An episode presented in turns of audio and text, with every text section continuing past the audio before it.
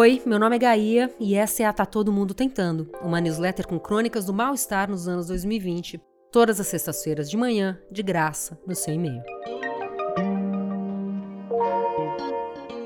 Eu tô amando essa coisa dos jovens descobrindo Kate Bush por causa de Stranger Things e tem muito mais de onde ela veio. Então bora descobrir Lloyd Cole também. É um dos grandes. Não esquece que depois da crônica do dia, sempre tem as dicas da semana de coisas para ler, ver ou ouvir. E se puder, dá uma atenção especial pro e-mail de hoje, porque ele abre com um recadinho importante.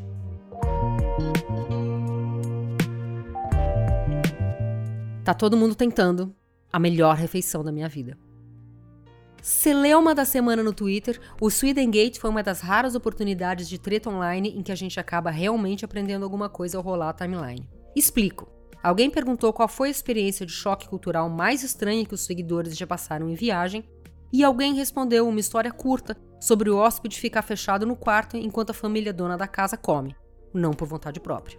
Parece que em algumas culturas nórdicas isso de não dividir comida com visitas é normal e aceito. E estranho. Longe de mim apontar o dedo para pessoas e culturas que não conheço, ainda mais a partir de relatos no Twitter. Mas a repercussão, vocês me desculpem, foi boa demais. Primeiro, que rendeu uma porção de explicações histórico-culturais interessantes. E segundo, mas não menos importante, que foi uma delícia ler as respostas chocadas de arrobas de países mediterrâneos, árabes e latinos, em geral países onde não repartia comida, é uma ofensa real. Não sei se todo mundo que lê aqui sabe, mas eu viajei bastante na vida, normalmente sozinha. Tenho até um livro sobre isso. E comida sempre, sempre é parte muito importante dessas viagens. Eu nunca me deparei com uma situação como a narrada pelo colega do Twitter. Pelo contrário, por exemplo, visitando a convite a casa paupérrima da faxineira do templo jainista com quem fiz amizade em Cochin, recebi xícaras de chá quente feito na hora, enquanto conversávamos numa mistura estranha de gestos português e malayalam, sentadas no chão, com a porta aberta para os vizinhos poderem participar. Numa casa de família sob uma palafita no norte do Amazonas, a caminho do Xixuaú, eu ganhei suco de fruta e biscoitos de tapioca. E numa visita à ocupação Nova Palestina, no extremo sul aqui de São Paulo, quando eu cheguei, tinha café quente e água fresca me esperando. Tô citando lugares e pessoas pobres de propósito. Faz parte da nossa cultura ter muito pouco a oferecer e oferecer mesmo assim. Esse é um dos traços mais bonitos da experiência latina, ainda que nem de longe seja exclusividade nossa. A cultura grega antiga, por exemplo, ensina a oferecer comida e abrigo a qualquer um que apareça pedindo. A hospitalidade é domínio de Zeus. E em qualquer literatura de viagem, o leitor sempre vai se deparar com histórias de recepções calorosas em vilarejos pobres, porque em quase qualquer parte do mundo, o ímpeto de ajudar quem precisa ainda é maior do que a desconfiança, principalmente entre aqueles que de alguma forma passam ou passaram qualquer tipo de aperto. Repartir refeição também é sempre uma oportunidade para criar boas memórias.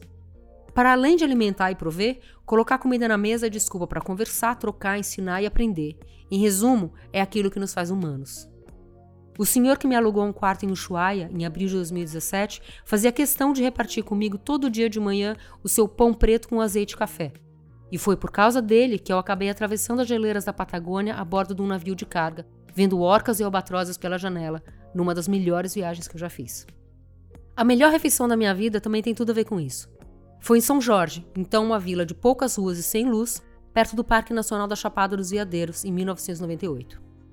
Eu e meu namorado da época chegamos de ônibus e de carona, sem lugar para ficar. Batemos palma na frente de uma casa que tinha placa oferecendo quartos para visitantes e a dona do lugar, a Maria, nos entregou a chave de um quarto pequeno, de tijolo sem reboco, literalmente uma cama com gaveteiro do lado, abastecido com roupa de cama, toalha e cobertores limpos. Nós aceitamos um lanche de pão com presunto e queijo e dormimos, exaustos, acordando antes de todo mundo na manhã seguinte para sair visitar o Vale da Lua. A pé, é claro. Quando voltamos no começo da noite, a dona Maria nos esperava com a mesa posta, ela e a família toda. Ah, a gente sabia que vocês iam voltar com fome, ela disse, nos empurrando para dentro da cozinha. E de fato, depois de andar vários quilômetros no sol, comendo biscoitos e bebendo água, a juventude, nós estávamos os dois muito afim de uma boa refeição. Qualquer coisa serviria, mas o qualquer coisa da Dona Maria era arroz, feijão, farofa, carne de porco, de frango, de boi, abóbora, mandioca, couve, salada, suco de umas três frutas diferentes, pudim de leite e bolo de sobremesa. Talvez eu esteja até esquecendo de alguma coisa. Nós começamos tímidos, contando que éramos de São Paulo e que tínhamos chegado ali para ver o Vale da Lua. E, entre as garfadas, fomos relaxando. A comida era, como você pode imaginar, absolutamente deliciosa, cheirosa, fresca, bem temperada, com aquele gosto de fogão a lenha e capricho que só comida feita em casa no interior tem.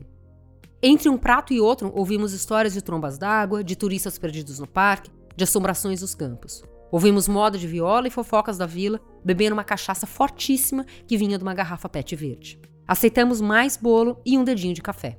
E não lembro mais do momento em que fomos dormir, mas de manhã, depois de um pãozinho com manteiga e café com leite, nos despedimos com abraços e endereços trocados em pedaços de papel, jurando manter contato. Isso tem literalmente 24 anos e ainda hoje eu lembro mais da mesa da Dona Maria do que do Vale da Lua. PS. Eu já recebi cara feia por pedir mais sim. Foi na Escócia, país que atravessei de trem e onde na maior parte do tempo fui muito bem tratada. Aconteceu numa degustação de uma destilaria de uísque numa beira de estrada, bem no interior das West Highlands.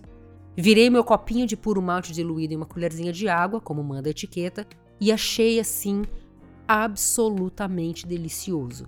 Muito gostoso mesmo. Mas era pouco, e eu quis mais, e pedi. E recebi olhares dignos do feitor do Oliver Twist. Mas recebi também um chorinho, que eu virei, agradeci e fui embora, deixando para comprar meu whisky numa próxima parada.